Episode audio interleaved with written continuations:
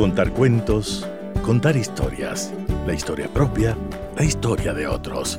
Desde este momento en Radio Sucesos, Déjame que te cuente. Déjame que te cuente. Un programa conducido por Gisela Echeverría Castro.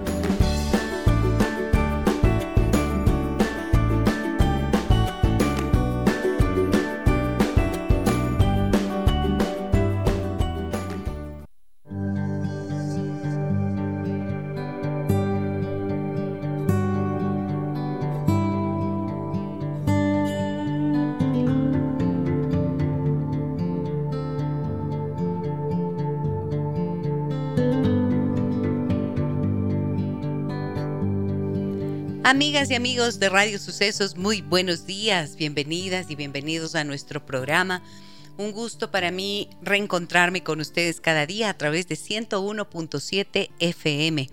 Mi saludo cordial también a todas las personas que se integran a nuestra sintonía en www.radiosucesos.fm. Les saluda Giselle Echeverría.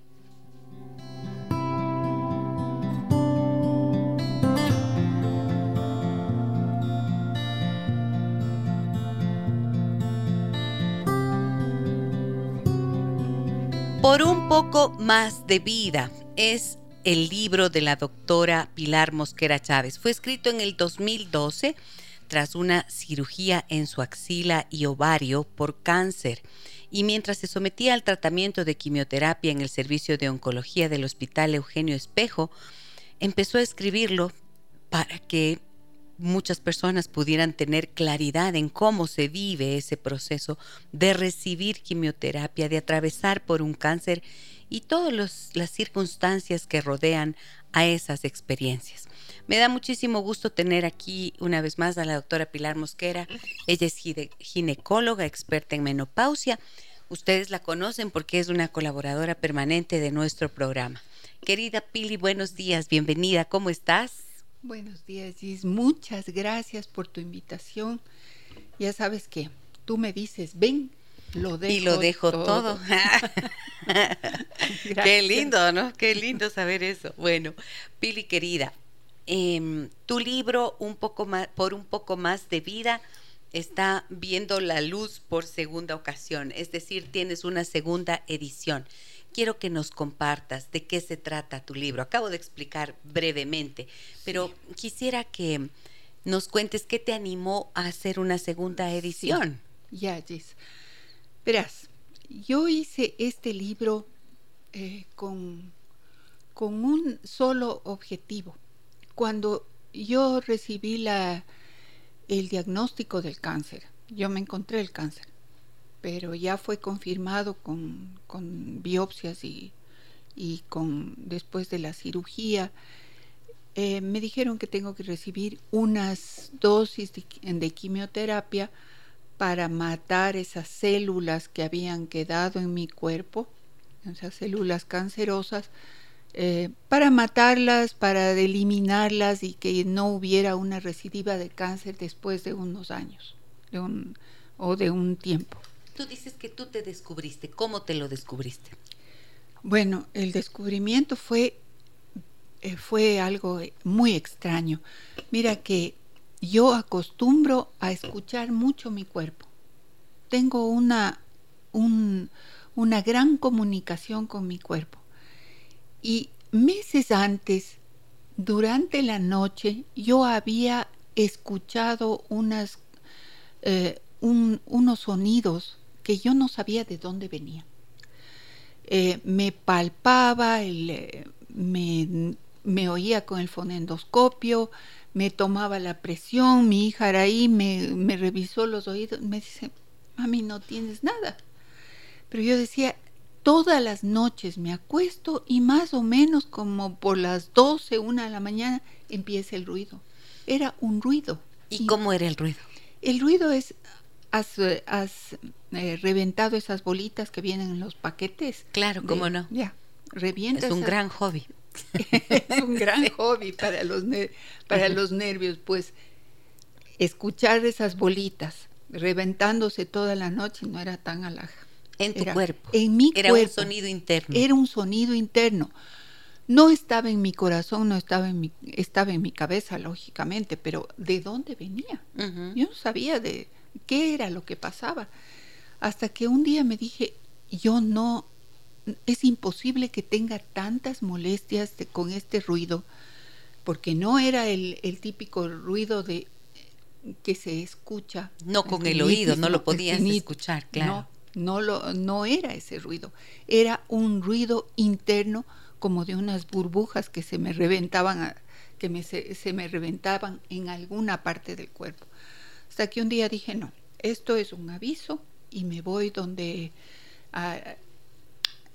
donde el doctor Cova, que es mi, mi eh, la persona con la que yo trabajo, que tiene muchísimo mi, mi, total confianza, y le digo, doctor, tengo este problema y yo creo que em, debe ser porque, porque tengo algo en el útero, que es lo único que me queda ya, después de la, de, la, de la mastectomía radical que tuve. Entonces me dice, no, no, Pilar, no venga con esas cosas, ya eh, le voy a hacer una ecografía. Total, estaba con mi hija ahí eh, y, me hace una ecografía transvaginal. El útero estaba completamente bien, pero mueve un poquito el transductor y oh sorpresa, ahí estaba un, una masa de 12 centímetros de tamaño. Fíjate que no me había dado absolutamente ningún tipo de, de molestias, ni cansancio, ni náuseas, ni dolor. Esa mañana yo había hecho mis, mis pilates como siempre y, y nada, ningún problema. Pero era el ruido. Era ese ruido que me llevó donde el doctor y así se descubrió un cáncer que afortunadamente estaba encapsulado. ¿En qué parte del cuerpo te lo tenías esa en el ovario izquierdo. En el ovario izquierdo. estaba en el ovario izquierdo. Era un, era un señor. Tenía bigotes, tenía lentes. 12 centímetros. Sí. Era, una era muy grande. Era, era una cosa inmensa. Pero yo me palpaba y no me sentía. En ese tiempo era la mitad de, tenía la mitad de peso que hoy. Pero me, con mayor razón Podrías haberte sentido y no lo percibí. No lo percibí. Entonces fue el ruido el que me condujo donde el doctor. Ahora, esto fue una segunda ocasión en la que se te presentó un cáncer, ¿no es cierto? Porque hablaste hace un instante de la mastectomía. ¿Cuántos años antes habías tú vivido la primera experiencia de cáncer, Ocho años o diez años antes. Había, había tenido un cáncer de mama que también me encontré. De palpándome las mamas me encontré una bolita en la mama en la mama derecha y dije no esto esto no es igual a las otras bolitas. Esta es una bolita especial entonces me fui eh, donde nuevamente donde el doctor por eso el doctor me tiene miedo. El rato que me ve entrar me dice no no no ya viene ya viene porque también me fui porque eh, sentía una bolita en la axila. En el periodo del cáncer de ovario. Ya. Y él me dijo, no parece nada, pero eh, dado sus antecedentes, sáquese la bolita del, de la axila y era la peor, era el peor cáncer, el, de la, el de la axila. Bueno, pero te digo, en esto de las mamas decidí que, que tenía una una bolita en, la mama derecha y en vista de que esos, esos cánceres se suelen presentar en espejo, es decir, yo tenía en la derecha, un año después hubiera tenido en la izquierda. Eso significa vaciar completamente vaciar las completamente, me quedé en músculo, inmediatamente me hicieron la, la reconstrucción y yo no soy muy, yo no soy una persona que, que está, eh, digamos, luchando mucho con la imagen. No. lo que me tiene que venir bien.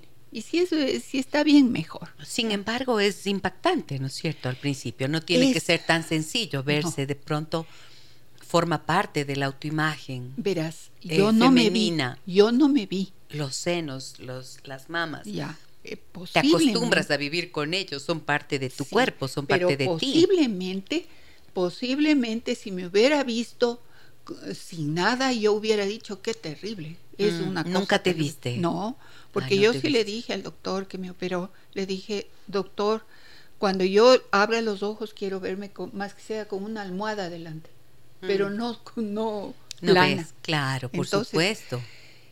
Es eh, que es más allá de la imagen, yo sí, pienso, es más sí, que sí. una cuestión estética. Exactamente. Mucho es más. mucho más que una cuestión estética. No, es imposible, es imposible, yo creo, en la con- reconstrucción en ese caso de las mamas, porque no, no es justo que a una mujer se le deje eh, con una cicatriz y plana. Ah, Es más, la reconstrucción tiene que hacerse inmediatamente porque de lo contrario la piel se pega al músculo Ajá. y es más difícil expandir. Es, es, es más en esa, en esa piel que está, eh, que está floja, digamos, ¿no? Porque te han sacado las mamas. Es más fácil poner una prótesis. Una prótesis, Y que, ese, y que el cuerpo eh, se amolde, más bien dicho, la prótesis se amolde a esa piel y uno pueda eh, sentirse igual que antes. Claro, Es claro. terrible, Ujú. es terrible, te digo. eh, debe, debe ser la sensación terrible. Yo he visto en mi consulta muchos casos de señoras eh, con cáncer de mama y completamente eh, sin ninguna sin ninguna prótesis y las señoras se sienten mal. Desde luego, es Mal, que eso es así. mal. Ahora, tú pasas por todo esto en ese tiempo, Pili, Sí. y después de 8 o 10 años empiezas Nuevamente. a sentir este burbujeo que explotaba dentro de ti. sí. Acudes al médico y te descubren esta masa de 12 centímetros que era un cáncer en el ovario. Ya. ¿Qué ocurrió allí para ti? ¿Qué significó? Porque, a ver, no sé, pero siempre he pensado y cuando uno conversa con personas, ¿no es cierto?, sobre el cáncer, dices, es como lo más temido, aunque ahora cada vez se va hablando de que hay solución, hay solución, se pueden hacer intervenciones oportunas y por lo tanto no tendrás que eh, padecerlo y morir. O sea, no necesariamente es una sentencia de muerte, pero parecería que si te dan el diagnóstico y aunque ya lo superes de alguna forma, sí se convierte en una especie de fantasma. Yo he escuchado también en consulta decir eso. O sea, es vivir como con una amenaza constante. Claro. ¿Tú pasaste así esos 8 o 10 años hasta que se te presentó No. la nue- el nuevo episodio o no? No, te digo, eh, pa- eh, pasé tan ocupada porque mi interés en resolver mi problema de mama fue eh, tenía tenía a mi cargo un hijo un hijo chiquito un, un, niñito entonces tenía que salir adelante tenía que trabajar lo que sí te digo es que los dolores de la espalda y de la cirugía y de todos los nervios y piel y, y músculos y todo eh, cortados me duraron 10 años. De eso sí estoy consciente. 10 años hasta que me apareció el otro cáncer.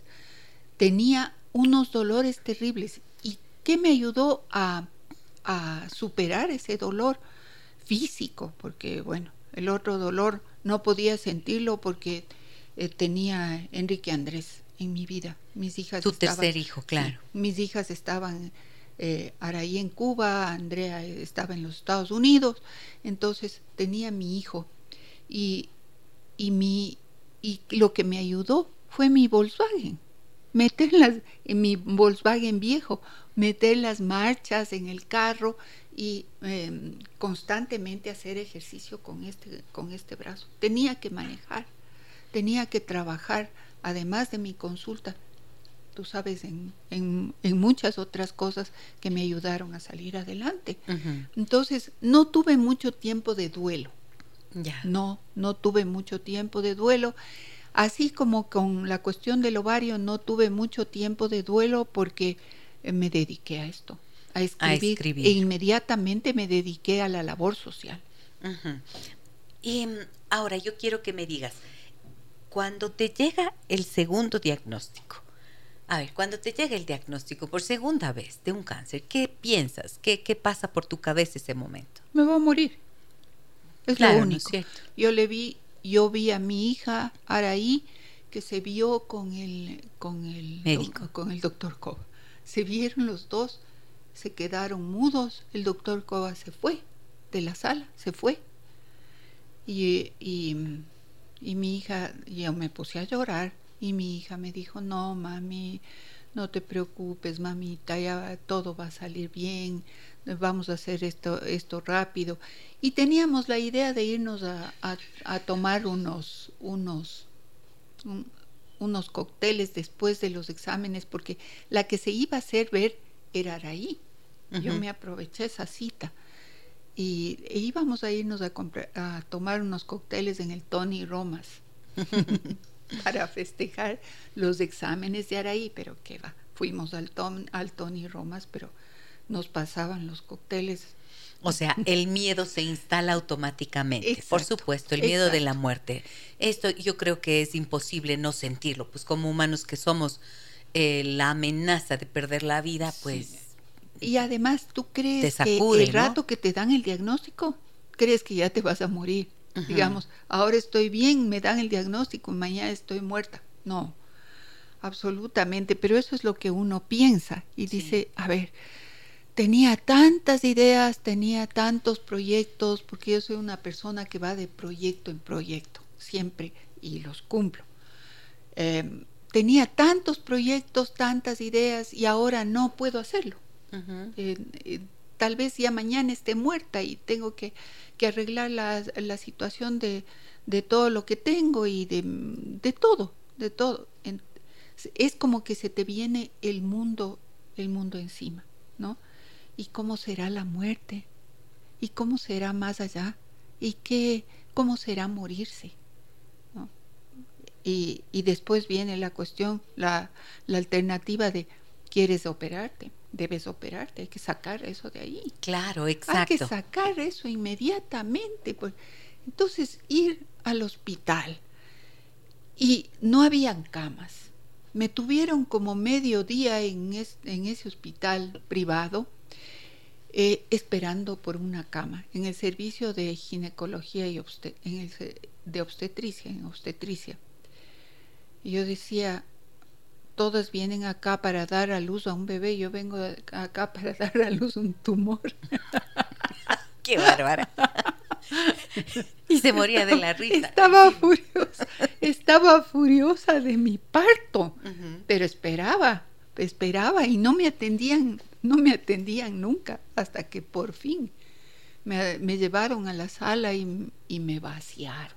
Ay, sí. Eso fue el día de la cirugía. el día de la cirugía, ¿Cuánto tiempo pasó entre que tuviste el diagnóstico y esta ocho días. ocho días? ¿O fue? Ocho era días. urgente. Mira, que yo creo que si uno se encuentra un cáncer, por eso me da tantas iras, tanto disgusto y por eso escribí el libro, porque me da tanto disgusto que hay señoras que vienen con su bolita, se les descubre el cáncer, eh, no tienen, eh, no tienen el, como te digo, la posibilidad de, de ingresar a un, eh, a un lugar, a una clínica, a un hospital privado, porque el cáncer es carísimo, Jess. El cáncer es carísimo.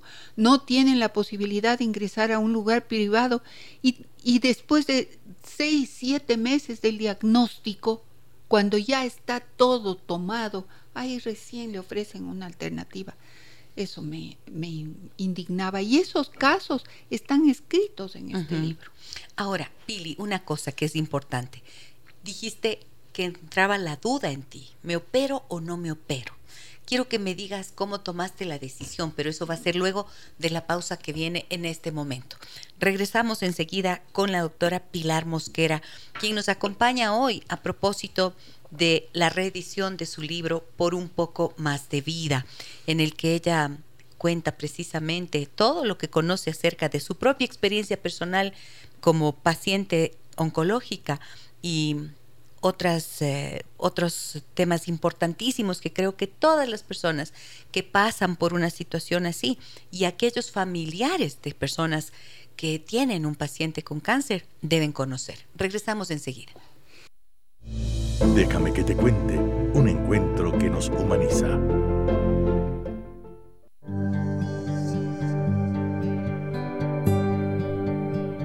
Por un poco más de vida.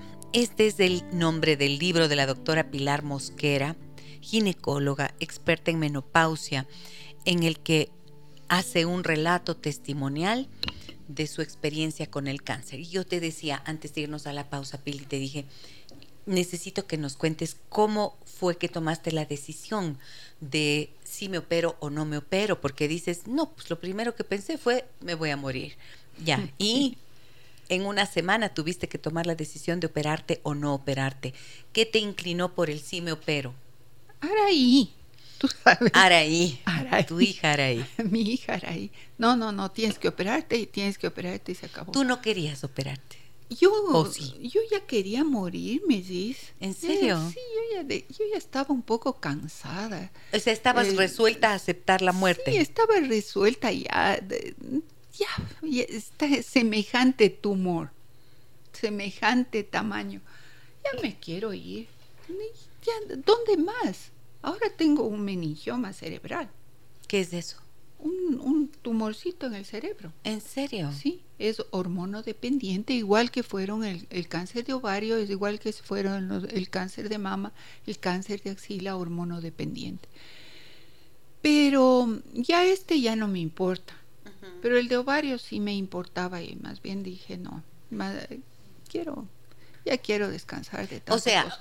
fuiste a la cirugía en contra de tu voluntad. fui a la cirugía, fui a la cirugía eh, un poco en contra de mi voluntad, pero a lo que fui en contra de mi voluntad fue a la quimioterapia.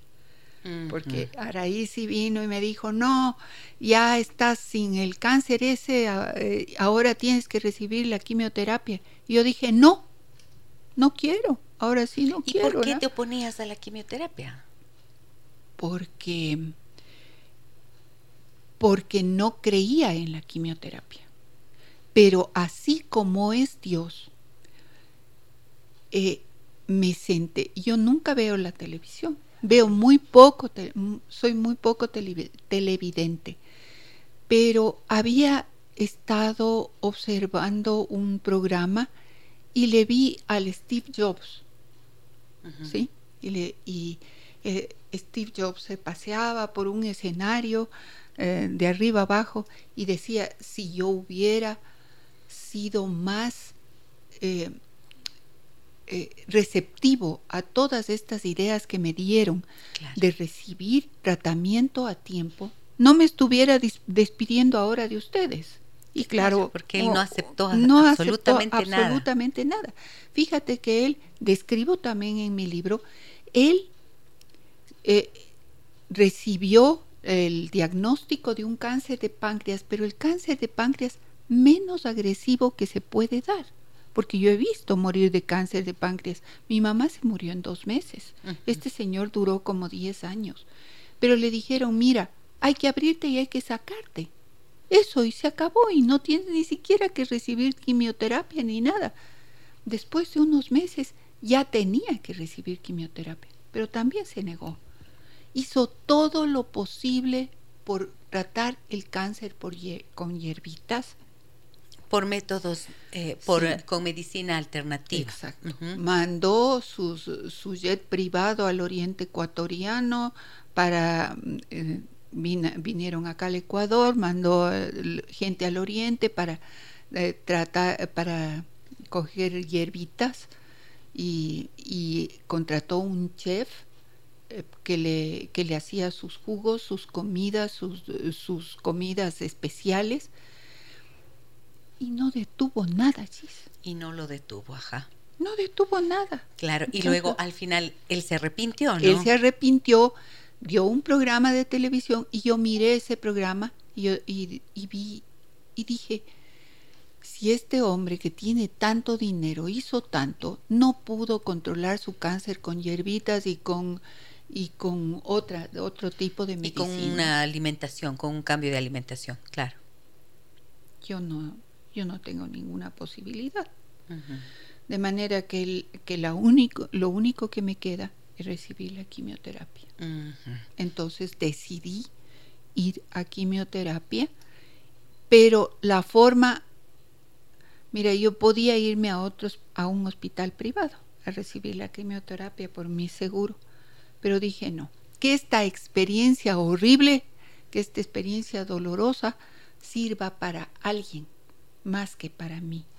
Entonces me fui al hospital Eugenio Espejo, digo, al servicio de quimioterapia y entré como cualquier otra persona ahí, cualquier otro paciente, sin ninguna...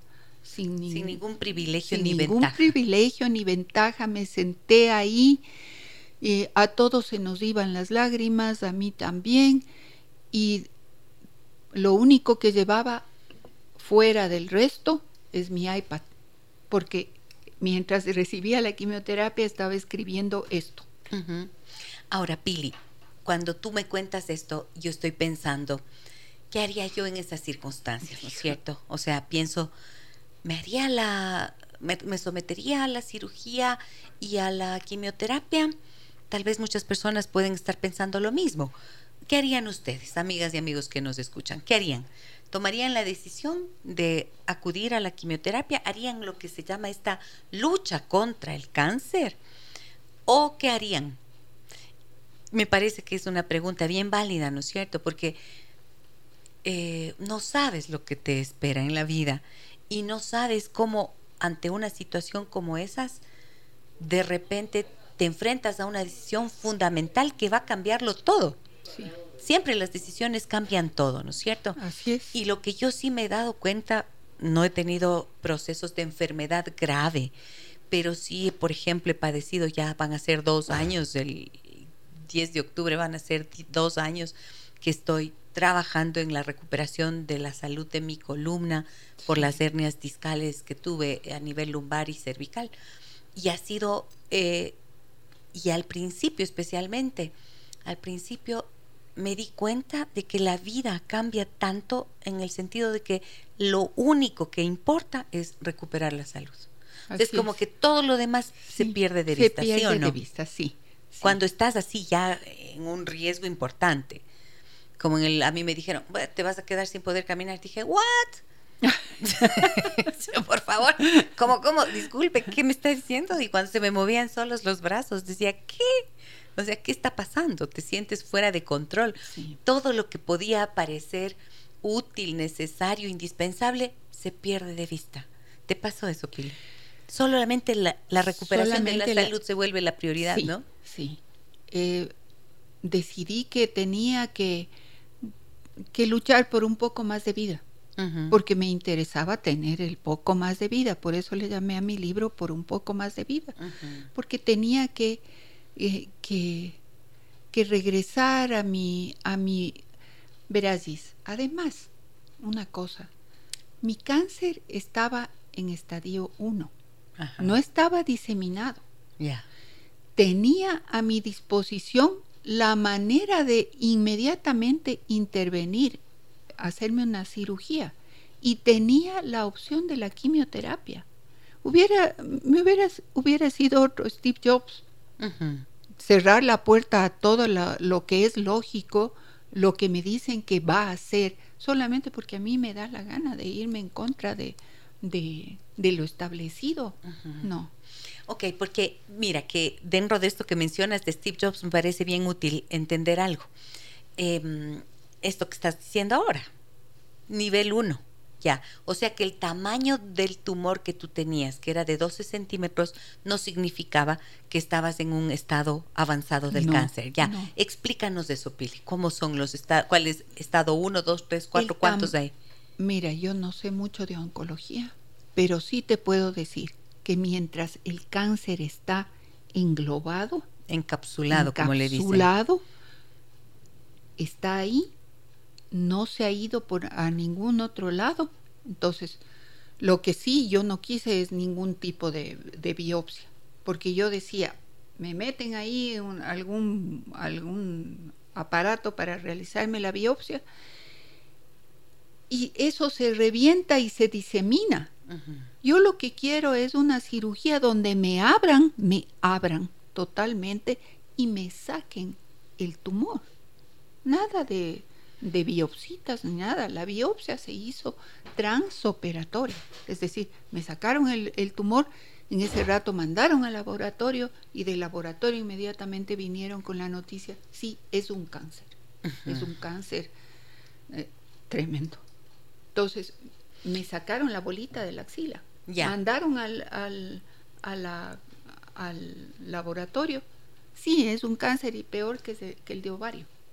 Ahora, un cáncer tremendo, pero cuando es un cáncer tremendo y me dices que estaba en estadio 1, ¿qué significa? Que es muy agresivo, que si eso llega a que si eso llega a, a, expandirse, a hacer metástasis, eso va a ser rápidamente metástasis. Un cáncer de ovario y un cáncer de páncreas no duran igual o, no, no, no es que te, no te van a causar daño como eh, por largo tiempo como podría ser un cáncer de cuello uterino. Ese demora. Pero un cáncer de ovario, un cáncer de, de páncreas son cánceres muy agresivos. Entonces, ya mi cáncer no tenía dónde crecer, no tenía dónde expandirse más, sino irse por todo el cuerpo. Y estábamos totalmente a tiempo. Entonces no haberme operado en ese momento y haber esperado, a ver, veremos en un mes tal vez, no, hubiera sido un error terrible y mm, por eso la cirugía se realizó una semana después de haberme encontrado el cáncer. Muy bien, entonces, ¿cómo te surge la idea del libro? Te vas allá al Hospital Eugenio Espejo y dices qué. La idea del libro me surgió antes de irme al hospital. Yo dije, esta experiencia es tan difícil, tan dura, no sé qué esperar, porque nadie me podía decir, yo preguntaba, y yo decía, ¿y ¿Cómo es la quimioterapia? ¿Qué sientes? ¿Qué se siente? Nadie me podía decir nada. Nada, porque claro, una cosa es poner el líquido y otra cosa es sentir, ¿no? Es decir, que en la primera ocasión, cuando te hicieron la, mastectomía, allí tú no recibiste. No, no, recibí ni quimioterapia ni radioterapia porque no quise. Esta vez eh, mm, Araí me dijo, no, es muy grande el tumor, tienes que recibir quimioterapia porque en semejante cirugía tan grande que te han hecho, algunas células escaparon. Ok, ahora yo te pregunto esto, mirando tú a la distancia, ¿consideras que fue que si te hubieras hecho, el hubiera no existe, pero hagamos las hipótesis, ¿no es cierto? Si en la primera ocasión te haces la cirugía, la mastectomía, y no recibes quimioterapia, ¿Crees que si lo hubieras hecho en ese momento habría habido menos posibilidades de que se te reproduzca el cáncer en el ovario? Posiblemente sí. Sí. Sí. Definitivamente, porque, porque te digo, em, seguramente las células se hubieran muerto. ¿no? Eh, las células malignas que se quedaron en semejante, también fue una cirugía inmensa esta. Quitarse los dos eh, sí, entonces posiblemente si me hubiera hecho una quimioterapia, eh, no hubiera tenido el, el, de ovario, el de ovario. ¿Quién sabe? ¿Quién sabe? no se sabe, pero justamente eso es la...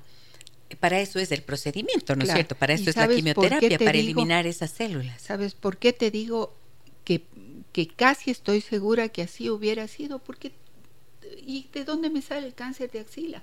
Verás que el cáncer de axila es de la misma mama. Entonces, em, ¿de dónde?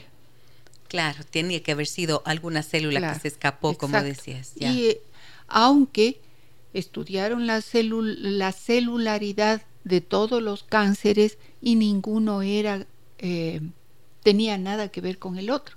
¿Te das cuenta? ¿Qué quiere decir eso? Que las células, eh, la apariencia de las células de cáncer de mama no tenían nada que ver con la apariencia de las células de, te digo sencillamente, ¿no? A lo criollo, no tenían nada que ver con, la, con lo que microscópicamente reflejaban las de cáncer de axila ni las de cáncer de ovario. Entonces ahí dime, ¿y esto? Y lo del cerebro, y ya te habían hecho lo del, ya te habían, ya te han hecho la quimioterapia, ¿por qué surge la del cerebro, dices tú? Exacto. Entonces, o sea, no hay garantía total. No hay garantía, pero sí pienso, sí he pensado lo que tú dices, que tal vez si me hubiera eh, sometido a una quimioterapia en el, en, el cáncer de mama, eh, no hubiera tenido esta del tan grande y tan violento del cáncer de ovario, ¿no?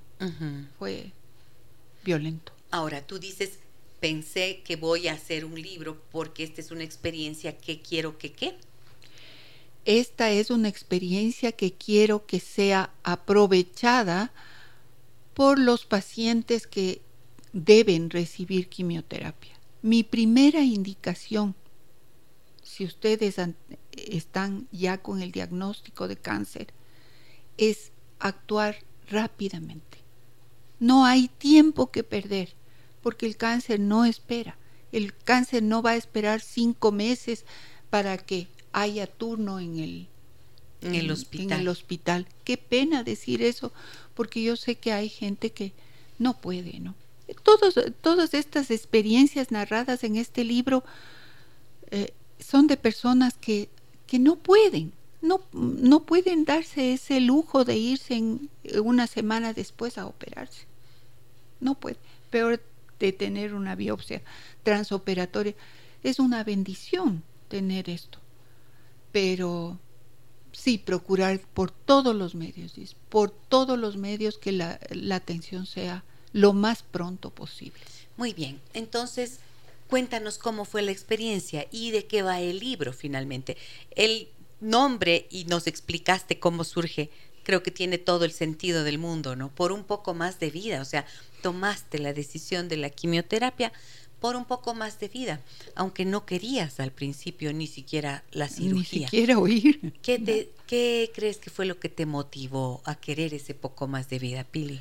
Al comienzo fue la presión de mis hijos, especialmente de mi hija Araí, em, porque Andreita no, no estaba aquí. Em, Enrique era muy pequeño, ¿no? Enrique, me acuerdo que Enrique estaba, el día que, que ingresé al hospital, Enrique se sentó en, en, el pasillo del hospital y llorando. Y yo le digo, mijito, ¿por qué estás así? Me dice, porque no es justo, dice usted, con una, una enfermedad tan grave y todavía más viniendo a, recibir quimioterapia aquí. No es justo, dice mami, usted no tiene que estar aquí. Vamos a, un hospital a un hospital privado. Le dije no, porque estas experiencias son necesarias darlas a conocer. Uno no puede ir a un hospital privado donde tú entras el día anterior, te ponen sueros, descansas, vienen las visitas, conversas, todo. Al otro día la quimioterapia. Descansas, sigues descansando. El tercer día descanso también. No, esto es terrible, Gis. Tú entras a las 7 de la mañana a coger un turno en la cola de los 25 pacientes que vamos a recibir la quimioterapia ese día. Pues imaginarte lo que es. El primero que llega tiene la opción de que sea el primero que le pase en el catéter. Y hay una sola licenciada, en mi tiempo, eso estoy contando lo de mi tiempo, ¿no? No sé ahora.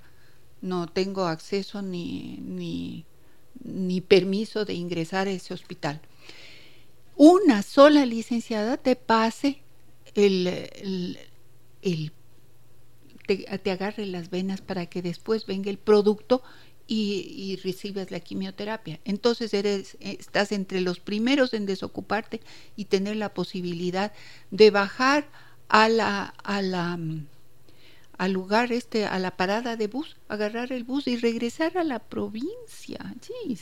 Qué dolor. Qué dolor. Era una cosa terrible. Las, tú ves a los pacientes secos, desorientados, caminando solitos, porque los primeros quimioterapias tus parientes te acompañan.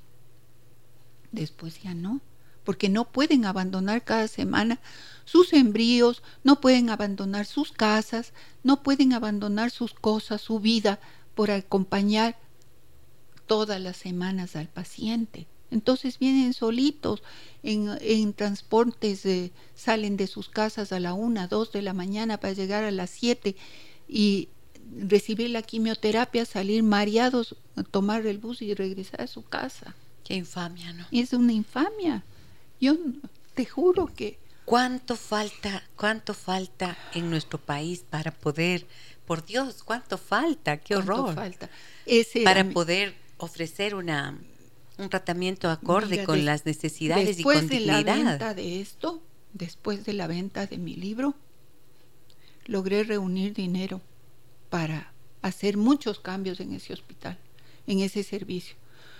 Compramos con, la, con los voluntarios, un grupo grande de voluntarios, tú te acuerdas, tú fuiste a dar el tapping y tú nos diste terapias. Compramos eh, mesas de curaciones, mesas mayo, 200, 200 eh, em, cobijas afelpadas, compramos lockers porque los pacientes ponen su ropita en el suelo y se arrastra en, en esa suciedad, se arrastra. Compramos lockers para que los pacientes tengan su ropa en ese cajón con llave, con su llave, y puedan retirar cuando ya se van. Compramos un equipo de música, un reloj grande para la sala. Les daba, iniciamos un programa de bingo y de karaoke y ellos se divertían, festejábamos los cumpleaños, los cumpleaños cantábamos, eh, vinieron grupos de música. Mi hijo Enrique les compuso una canción que se llama Bien, que ellos aprendieron a corear. Bueno, fue una labor de cinco años hermosa con la venta de esto. Pero lamentablemente esto no pudo ser vendido a nivel nacional, Gis. ¿Por qué? Porque fue prohibido por las autoridades, por la denuncia que yo hice. ¿En qué consistió tu denuncia, Pili? En todo esto que te estoy contando. Las condiciones las condiciones infames. Denunciaste las condiciones infames en las que eran tratados los pacientes de cáncer Tanto en el Eugenio Espejo. Con esta carta, con esta cartita que te traje, si me tiemblan las manos, con esta carta me sacaron del hospital. Esta fue la carta que me, en la que decían que por al no cumplir con el pedido de precautelar el orden, porque los pacientes estaban tan felices, cantaban, bailaban, se llevaban premios, eh, ropa, cosas para sus casas, estaban tan felices que como yo metía tanto relajo, me sacó la policía del hospital impidiéndoseme volver a entrar al hospital. Y Por haber procurado estas condiciones de mejoramiento para los pacientes. Fíjate, las tres fuentes de agua níquel desaparecieron porque los pacientes no tenían necesidad de, tomar agua limpia. Podían acercarse a la llave y tomar ahí. Y, las tres eh, fuentes de agua níquel que yo compré para ese servicio eh, desaparecieron. Sencillamente desaparecieron. ¿Y cuál era mi objetivo? Ampliar el programa, arrendar una casita frente al hospital, una, de esos departamentos que había de esas casas viejas que hay frente al hospital, para establecer una especie de, de hogar donde los pacientes puedan pasar esa noche de quimioterapia, descansar y al otro día volver a la provincia. Entonces, cuando todo me, me sacaron del hospital de esa manera, horrible, porque no me sacaron diciéndome, mire, váyase. No, no, con la policía del hospital. Cuando me sacaron de esa manera, todo lo que compramos, todo lo que se donó quedó como obra de la revolución ciudadana. Todo lo que tú hiciste pasó a ser a mostrarse como obra de la, obra revolución. De la revolución y todo se hizo con la venta de esto. Como, con, como las personas que compraron este libro fueron solamente amigos y gente que estaba interesado en ayudar a, a esas personas, a esos pacientes. Ahora vuelvo con el libro, pero para ver si llega a lo que a quienes yo para quienes yo escribí. No para los que querían colaborar con la obra, no, para los pacientes porque hay muy buena es un libro que contiene muy buena información sobre el cáncer. Muy bien, eso quiero que me lo digas también, Pili. Quiero entender el contenido del libro, ¿verdad? Y em, tengo varios, varios mensajes que nos llegan al 099 556 3990 y también en Facebook, donde hacemos nuestra transmisión en vivo tengo eh, mensajes que los voy a compartir con ustedes después de esta pausa comercial. Hablamos en esta mañana sobre el libro Por un poco más de vida de la doctora Pilar Mosquera. Volvemos enseguida. Déjame que te cuente un encuentro que nos humaniza.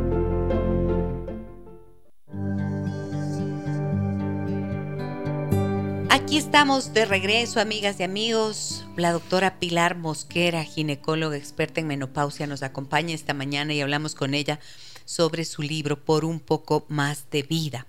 Tengo varios mensajes que quiero compartir contigo, Pili. Los que me llegan, por ejemplo, aquí me dicen, buenos días, el tema es escalofriante, sería interesante que hablaran sobre las causas. Muchísimas gracias. Hablar sobre las causas del cáncer. ¿Qué nos dice tu libro acerca de las causas del cáncer? Bueno, las causas son, verás, lo que voy a decir es poco científico, pero es algo que yo pienso. El cáncer se origina en el sufrimiento. A mí me parece eso. Eh, me acuerdo que cuando yo, yo estaba haciendo mi, práctica en el hospital Carlos Andrade Marín, donde estuve como 11 años, em, se hizo un estudio eh, del Departamento de Oncología. Si estoy equivocada, me perdonan, pero ya son muchos años, en el cual se llegó a, a constatar que las personas que tenían cáncer cinco años antes habían tenido dolores muy, muy extremos en su vida. Por ejemplo, emocionales. Emocionales. Por ejemplo, la pérdida de un hijo, la pérdida de eh, la bancarrota total, eh, algún problema sumamente grave eh, de, que les afectó cinco años después, estaban con cáncer. Y conmigo no sé, pero así fue. Cinco años después, no, no, ahora me estoy salvando. ahora me estoy salvando, pero poquito nomás. Entonces, para mí sí hay un origen de dolor, de un dolor eh, emocional, muy profundo. Ya. Luego, las causas pueden ser numerosas. Primero, el exceso de peso. En el cáncer de mama, exceso de peso. La, el cigarrillo, cáncer de pulmón.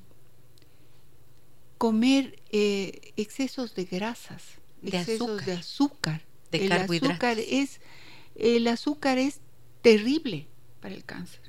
La, hiperinsulinemia eh, es, es devastadora. Entonces, todas estas, eh, en, los casos de cáncer de mama hay numerosas razones. Por ejemplo, la edad de, la primera menstruación, la edad de la última, de la menopausia. Mientras más pronto empieza la menstruación, más, eh, más eh, apta está la persona de, ser objeto de, de, de que los estrógenos endógenos le afecten y pueda haber el aparecimiento de un cáncer de mama. Asimismo, menopausias que duran mucho, 52, 53 años, están más expuestas a estrógenos y puede eh, presentarse un cáncer de mama. Las mamas muy densas, hay que estar siempre haciéndose el autoexamen de las mamas y todos los años a, a realizarse una ecografía hasta los 45 años y después de los 45 años ecografía y mamografía las dos cosas. es importantísimo el ejercicio. No subir de peso. El ejercicio te ayuda a bajar la insulina, te ayuda a bajar la glucosa, te, te ayuda eh, con, a bajar la, la grasa abdominal. Entonces, causas la falta de la lactancia. La lactancia materna ayuda a, no tanto por la lactancia en sí, sino que durante esos tiempos que, que la madre da de lactar no está expuesta a estrógenos, sino solamente eh, hay un dominio de la prolactina. O sea, múltiples causas que van a ir desde el orden biológico, psicológico, emocional. Em, yo he trabajado mucho en estos aspectos, ¿no es cierto? Acompañando a personas que tienen este tipo de problemas.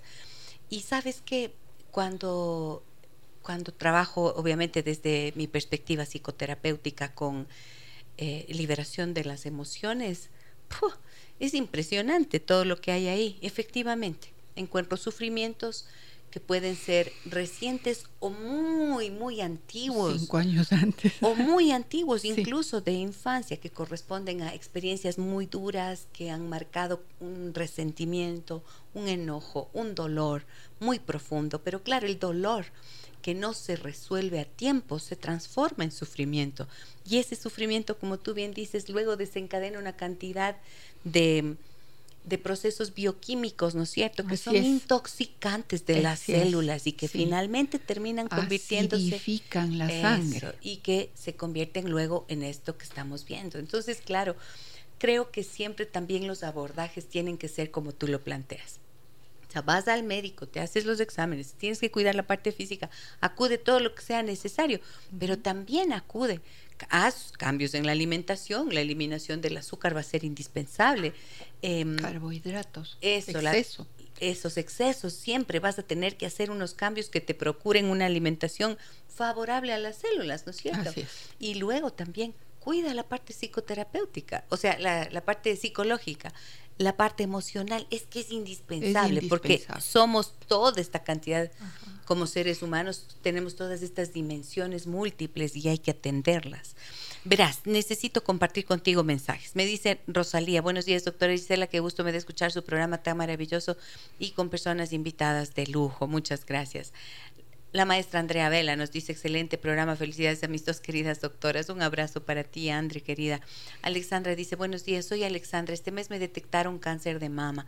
Gracias por guiarnos qué debemos hacer, sobre qué debemos hacer en esta situación. Em, actuar rápido. Actuar rápido, de inmediato. inmediatamente. Y, buscando todo esto, ¿no? Que acabamos de decir. Aquí tiene una guía desde el primer día hasta el final del día, hasta el final del proceso. La hidratación en la quimioterapia, es, indispensable. indispensable.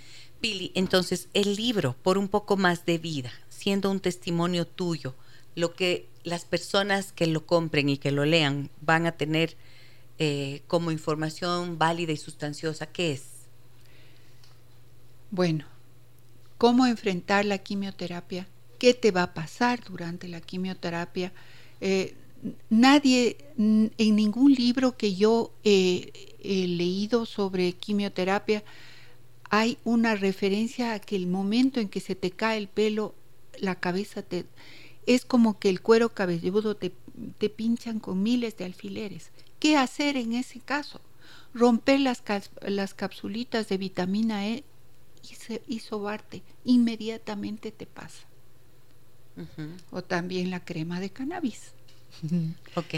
O sea, das recomendaciones, pero también del cáncer. O sea, ¿qué haces? Una persona que está con cáncer, ya, aquí tiene como una especie de brújula que le va guiando sobre cómo Exactamente. actuar. Todo, todos los pasos. ¿Qué sucede en el primer día de la quimioterapia? ¿Qué tienes que tomar? ¿Qué tienes que tomar el día anterior?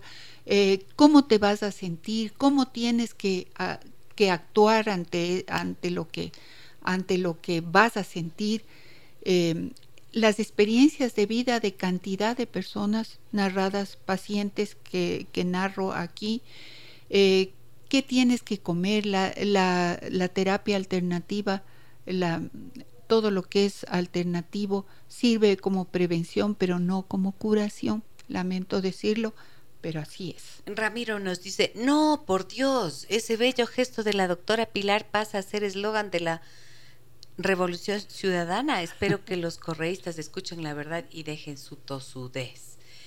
Eh, Jacqueline dice, increíble, tristemente esperado, como la viveza criolla juega con, como la viveza criolla juega con la vida y la dignidad de las personas. Gracias, doctora Pilar, por compartir sus experiencias y por su generosa ayuda a quienes de verdad lo necesitan. Debemos juntar el hombro para juntar personas como usted y que la labor continúa.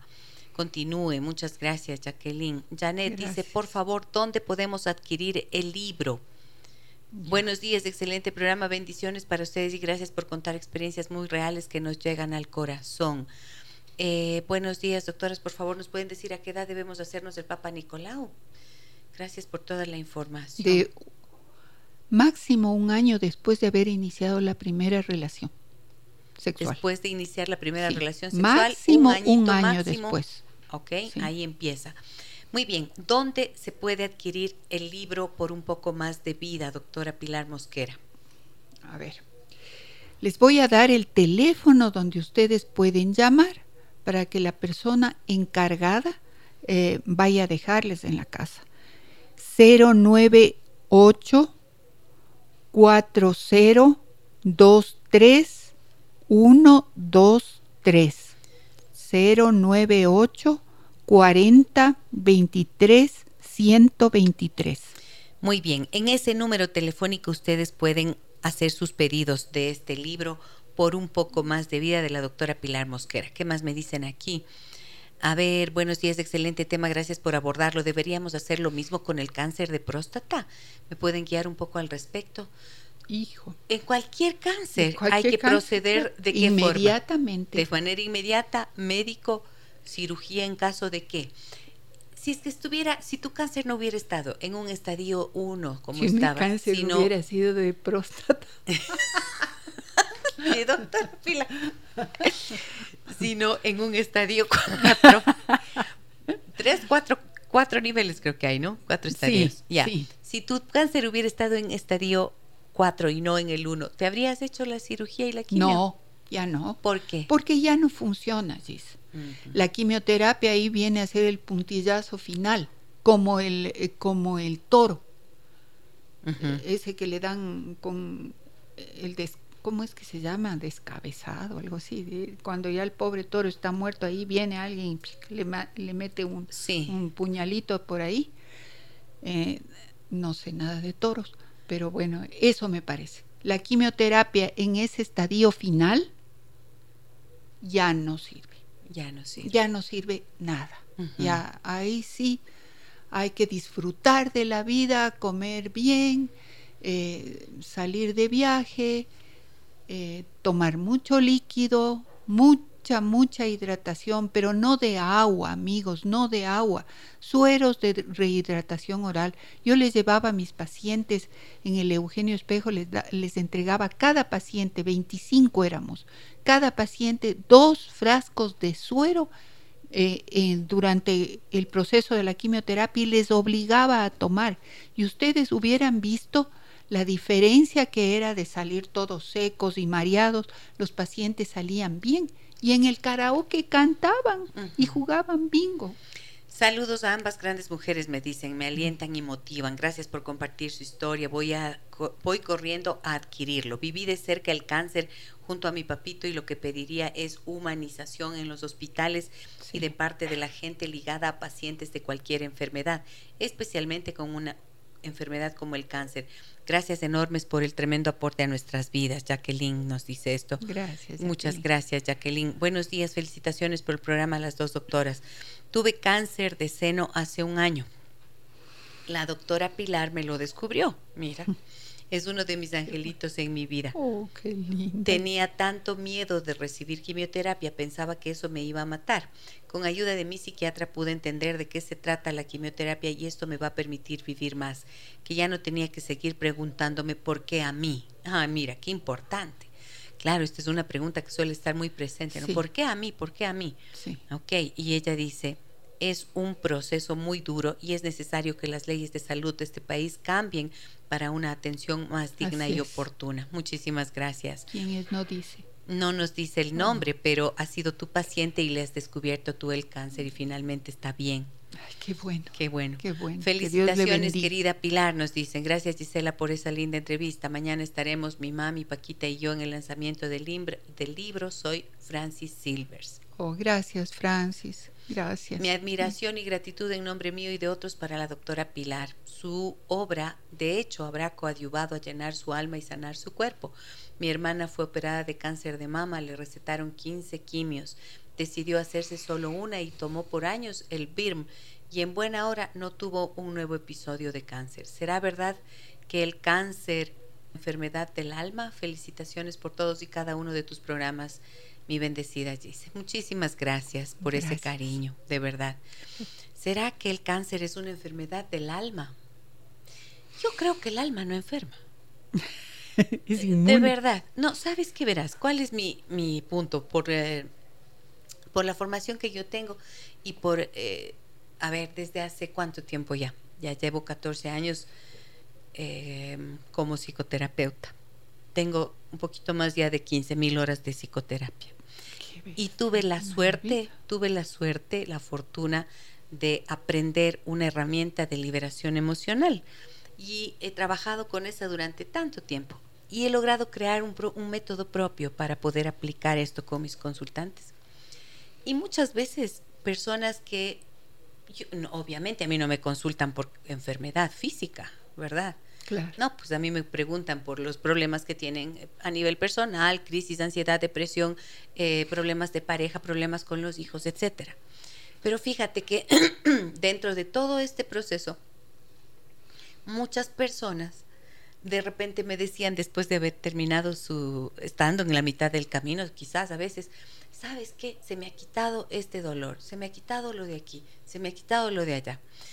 Y esto resulta que es fue el camino para que yo me meta mucho más a fondo a estudiar las emociones. Entonces, lo he abordado desde la neurociencia, desde la enfermedad psicosomática para comprenderlo bien y desde la medicina tradicional china. Y lo que he descubierto es que como somos un cuerpo físico y es en ese cuerpo físico es en donde se registran las emociones. O sea, nosotros tenemos una cantidad de experiencias en la vida y todas esas están impregnadas de emociones. Hay algunas emociones pues que simplemente te dan emoción como la alegría, la felicidad, entonces el cuerpo las recibe bien. Pero emociones como el dolor, la tristeza, lo que hablábamos, que esto se convierte en sufrimiento, la culpa, la ira, la vergüenza, el miedo fundamentalmente, el miedo y tantas otras pero estas son como las básicas. Esas de repente no se asimilan bien. Tenemos eventos, experiencias, pero además tenemos eventos traumáticos. Y cuando de repente, ante una experiencia que ha sido demasiadamente fuerte, nos quedamos sin posibilidad de actuar, de hablar, de procesar toda esa fuerza emocional, esa emoción, ¡pum!, te queda atrapada en el cuerpo. Sí. Se te atasca. Se atasca, entonces no la puedes digerir. Es como que comieras algo muy desagradable y te quedó atorado en la garganta. Entonces, ¿qué te va a pasar ahí? Eso es lo que ocurre con el cuerpo. Entonces, no es el alma la que enferma, es el cuerpo. ¿Por qué? Por una emoción no procesada. Entonces, en los procesos de psicoterapia, como yo trabajo con liberación emocional, ¿qué hago? Identificamos la emoción y hacemos una especie de cirugía emocional para sacar esas emociones que están allí. Se procesan, se liberan y el cuerpo queda libre de eso. Entonces, esto que además al ser emocional se registra en el cuerpo, también produce un disturbio a nivel energético, en nuestro sistema energético. Y cuando ese disturbio energético persiste por demasiado tiempo, el cuerpo termina enfermando. Claro. Entonces el alma no, el alma es la que nos guía, nos orienta para encontrar las soluciones. Esos médicos, esa hija que te dice, este profesional que aparece y te da una alternativa, eh, ahí está el alma el alma, que está en conexión con el espíritu, ¿no es cierto? Que somos esta especie de, de esa porción sagrada que habita dentro de nosotros, esa es la que nos mueve, esa es la que habita el cuerpo, pero ella nos guía para la sanación, esa es en la que está todo lo bueno. puedes imaginarte lo que sería. Así yo pienso. Los pacientes que están ahí sentados, los 25 pacientes que pudieran recibir, así no estés tú presencial, pero una charlita, todos estamos ahí, hecho leña, agobiados. Claro, pues un ejercicio, un, eh, un proceso, el inicio de un proceso. Algo. Es que, claro, la salud mental es indispensable. Esto es salud emocional. Salud emocional. La mente enferma cuando las emociones están ahí sin tener camino. Por eso los, los, procesos de psicoterapia son tan válidos, no solo para resolver los, las cosas que te molestan, sino porque estás preservando la salud de tu cuerpo. Exacto, sí. Ya te digo, cinco años después de un proceso duro, dolor. Ahí está. Ahí está. Entonces, miren, desde ese camino que es... Em, hay múltiples formas de entender, ¿no es cierto?, la vida y los problemas, y nunca hay una sola causa, pero el poder comprender que la salud emocional conduce a salud mental y a salud física es indispensable. Es indispensable. Es indispensable. Ok, entonces, felicitaciones me dicen por cada uno de los programas. Ya. Eh, buenos días, gracias por esa experiencia de vida. ¿Dónde puedo comprar el libro? Lo necesito UR. Urgente. Permíteme que yo dé el número, mi Pili. 098 40 23 123. Ese es el número telefónico en donde ustedes pueden hacer los pedidos para adquirir el libro de la doctora Pilar Mosquera. Me dicen, buenos días doctoritas, felicitaciones por su excelente programa. Soy una seguidora de la doctora Giselita desde el 2014. ¡Uh! ¡Qué linda! ¿Dónde podemos comprar el libro? Amelia, Amelia, déjame darte un abrazote. 2014, hoy estamos en el 2023, o sea, nueve años, qué lindo, nueve años. Gracias, un abrazo grande. Soy Fernando Pérez, me dicen, qué mujer tan valiosa, qué mujer tan valiente y sobre todo qué mujer tan generosa. Que Dios le bendiga siempre. Mi Pili. Mensajes de nuestros queridísimos amigos oyentes, amigos y amigas que nos acompañan cotidianamente. Efraín dice, Dios es el único dador de vida. Sí, pero hay que echarle unas ayuditas. Sí. Hay que echarle unas ayuditas, ¿no es cierto? Porque cuando eh, Dios dice, hasta aquí nomás, cierto es, hasta ahí nomás llegó. Pero si enfermas y Dios ha puesto eh, este conocimiento, ciencia, herramientas en la mente y en los corazones humanos, es, para poder ayudarlo. Sí. Muy bien. ¿Cómo estás ahorita, Pili? ¿Ya se te pasó el susto? Sí, se me pasó con tu tapping, porque sí, este, esto, esto es muy sensible para mí. Clary dice, felicitaciones infinitas a las dos excelentes profesionales por abordar científicamente y con mucho humanismo la temática. Eh, éxitos y bendiciones, doctora. Felicidades por tan espectacular libro. Doctora, una pregunta, porque a los 65 años ya le dan de alta en el hospital para hacerse una mamografía, le dicen que ya no hay más mamografías. Claro, por supuesto que, que, eso es una barbaridad. Eh, un día viene una señora a, mi consulta, una señora de 65 años y me dice, doctora, yo quisiera que me hable de las hormonas, porque me fui y, pregunté si podía recibir hormonas y lo que me contestaron es, ¿para qué si su vida ya no tiene sentido? ¿Qué? A los 65 años. Qué horror. O pues sea, eso es una crueldad. Sí. Es como decir que una mujer, porque tiene 80 años, no tiene que hacerse Papa Nicolau. Citología, si los cánceres afectan a las mujeres de mayores. Ese es un factor de riesgo, la edad. Eh, Janet nos dice, doctora Pili, ¿cuánta verdad tienen decir que el cáncer tiene que ver con el sufrimiento? A mi madre le detectaron cáncer de tiroides después de cinco años de que falleció mi papá. Mira, Gracias, gracias a Dios la operaron y está muy bien. Sí, son cinco años. ¿Dónde podemos adquirir el libro? Me preguntan nuevamente. Por favor, Pili, nos repites el número telefónico. Es, eh, yo lo digo, sí, es del 098 40 23 123. Como siempre, la vamos a dejar, eh, el número telefónico lo vamos a dejar publicado en en el muro de Facebook donde estamos haciendo la transmisión en vivo de este programa. Me dicen, gracias, qué interesante. Además de su clara explicación, por favor, cómo lidiar con la violencia y el pánico politiquero que nos imponen actualmente. Parecería que en verdad esas mafias politiqueras se alimentan de eso que producen. Gracias. Uy, cuánta verdad en este mensaje. Sí es verdad, claro. Las mafias politiqueras se alimentan de nuestros temores, por supuesto, por eso mismo lo incentivan. Incentivan los actos terroristas que están eh, para, para que cunde el pánico, pues, ¿no Por eso te digo, el cáncer, el origen de la palabra cáncer es cangrejo, ¿Ah, porque se afianza, se agarra, desgarra. Y eso es, eso es lo que están consiguiendo ahora con tanta, con tanta violencia. Nos tienen enfermos. Con miedo, sí. Con miedo. Yo por eso, ¿saben cuál es? Para mí, no, para mí el, el mejor antídoto para el miedo. Por supuesto, hay que procesarlo. Cuando el miedo se nos va de las manos, hay que trabajarlo, hay que superarlo, hay que hacer cosas para superarlo, hay que enfrentarlo. Y enfrentarlo no quiere decir, no quiere decir negarlo no decir yo no tengo miedo. No, uno admite que tiene miedo, pero luego conscientemente uno puede decir, ¿cómo así me voy a dejar yo ganar de este miedo? No, tenemos que ser, ponernos fuertes, darnos la mano y juntarnos pensando en construir una realidad diferente para nuestras vidas.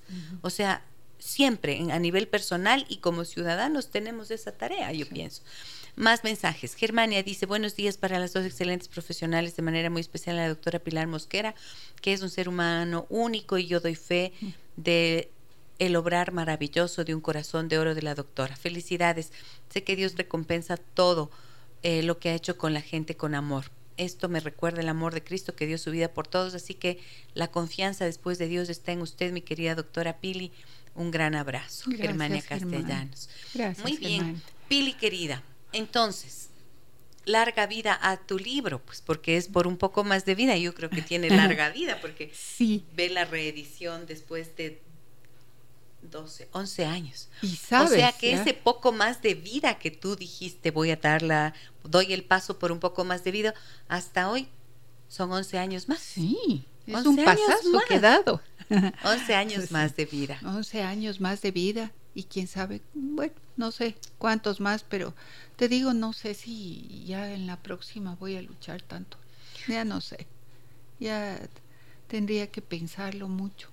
Luchar tanto, no sé. A veces... Em, Solo que, sin embargo, este motivo. Exacto, pero estos 11 años más de vida han sido de fructificar, pues, Billy. Tanta gente que acude a tu consulta, tanta gente que encuentra solución y respuestas en tu trabajo y en tu tarea cotidiana y tantas personas que a partir de tus libros eh, y de este específicamente pueden también encontrar un camino de alivio para sus sufrimientos. O sea que por algo es ese poco más de vida, ¿no? Sí, porque te digo, Gis, que Dios te ha concedido. Algo me algo que yo tengo es un amor muy muy grande, muy grande por mi profesión, por mis pacientes no es mi profesión, es mi hobby, porque lo hago con tanta felicidad. Es que todo lo que pueda para ellas, por ellas y por la gente así que necesita, qué pena que, tuve que dejar mi programa. Una pena, pero bueno, construiste, sembraste, creo que la vida siempre nos lleva por distintos lugares, mm, distintos campos. En ese momento eso fructificó y tu vida sigue haciéndolo. Así que gracias Pili por estar con nosotros y por ese poco más de vida que sigues compartiendo con todos. Gracias Gis, gracias por tu invitación y gracias por todos esos lindos mensajes que han mandado a este programa tan difícil para mí. Eh, tan difícil. No, lo has hecho, hasta nos ha hecho reír, hasta hacía bromas de esas cosas, así con su espíritu maravilloso. La doctora Pilar Mosquera presenta su libro Por un poco más de vida.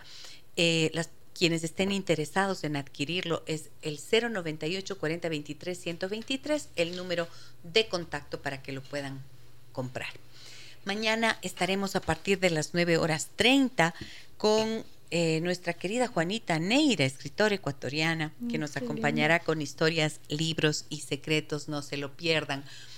Y mm, algo más quiero decirles. Sí, sí, sí, sí. Bueno, se están llenando los cupos para la masterclass gratuita que ofreceré el próximo día, lunes 2 de octubre a las 19 horas en donde hablaré de las cinco claves para salvar a tus hijos de la adicción al Internet y sus peligros. Uy, debe, debe ir todo el mundo, debe asistir todo el mundo. Es una masterclass gratuita para hablar de este problema tan importante, de esta situación tan delicada y que em, me permitirá entrar en contacto con papás y mamás que están, que quieren aprender eh, no solo herramientas de seguridad, sino cómo abordar el problema de fondo y pueden ustedes inscribirse en www.giselecheverría.com slash salva tus hijos. Ojo, es una masterclass gratuita. www.giselecheverría.com barra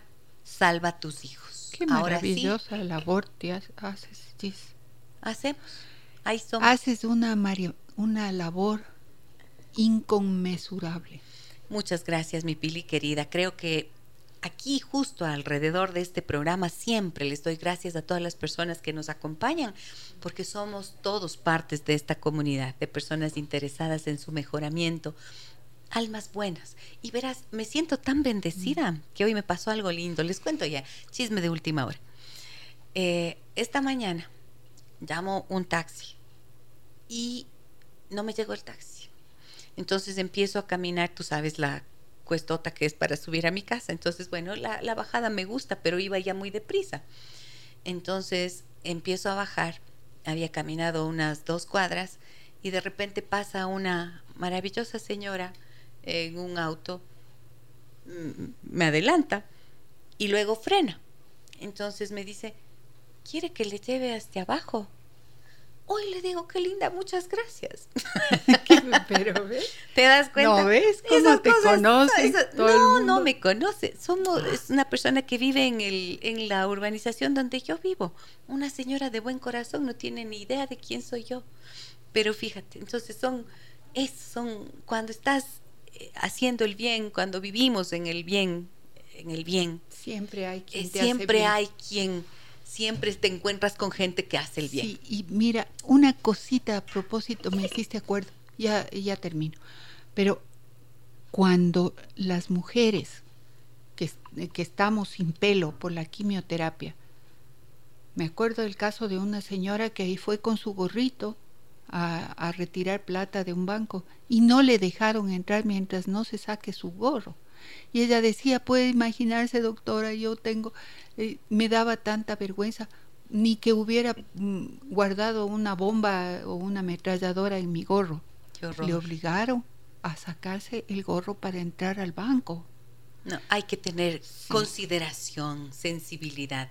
Pero eso te digo, yo me siento parte de esta comunidad eh, y, y me siento bendecida por cosas tan pequeñas como estas que me ocurrió hoy, fíjate. Sí, tu labor es inmensa. Cristina se llama la, la señora que tuvo la gentileza de traerme y son dos cuadras, pero es el gesto maravilloso de decir, quiere que le lleve, qué lindo, ¿no? Qué hermoso que pudiéramos todos sentir que hacemos buenas obras por los demás, aunque sean desconocidos. Así es. En este camino estamos juntos. María me dice, excelente testimonio de la doctora y muy valiente en denunciar lo que muchos sabemos. Gracias Gisela por tu excelente trabajo. Mil gracias a ti también por acompañarnos. Me voy, me voy, me voy, por Dios. Mañana nos vemos de nuevo. Un fuerte abrazo. Soy Gisela Echeverría. Hasta mañana. Las historias que merecen ser contadas y escuchadas. Historias que conmueven, historias que inspiran. Mañana, desde las 9 y 30, déjame que te cuente. Déjame que te cuente. Con Gisela Echeverría Castro.